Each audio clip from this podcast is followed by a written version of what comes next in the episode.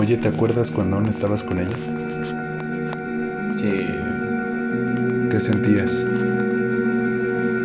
Me sentía vivo. Yo sentía que aún tenía vida. Y mi cara reflejaba esa carisma que ella solamente podía conseguir con una persona tan conflictiva. ¿Te digo algo?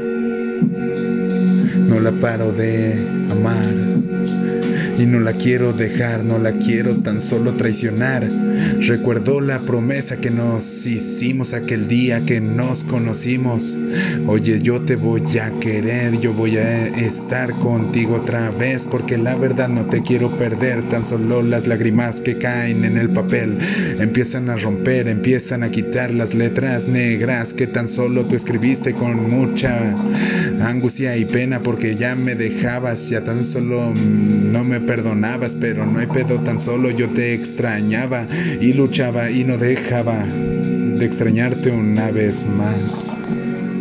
Una vez más, la verdad, yo la extrañaré toda la maldita eternidad y la verdad, yo quisiera que jamás se hubiese marchado de aquí, de mi lado, de mi cama, de mi lado y me dejara sin la cobertura que ella tenía para mí, ella era para, para mí.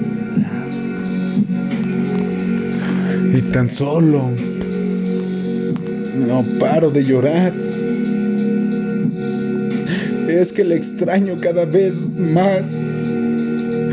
Tan solo quiero mi familia otra vez en la casa jugando una vez más con el niño cantando, tan solo arrullándolo, tan solo míralo, es hermoso, aunque un año solo tiene y medio, pero ya va a crecer, tan solo míralo reír, míralo jugar, ese niño se merece la eternidad, pero de mamá y de papá, porque su amor es eterno, a él lo hicieron no con solo sexo, sino con amor y pasión, ni tan solo lo hicieron desde muy dentro, sus almas se juntaron en el cielo.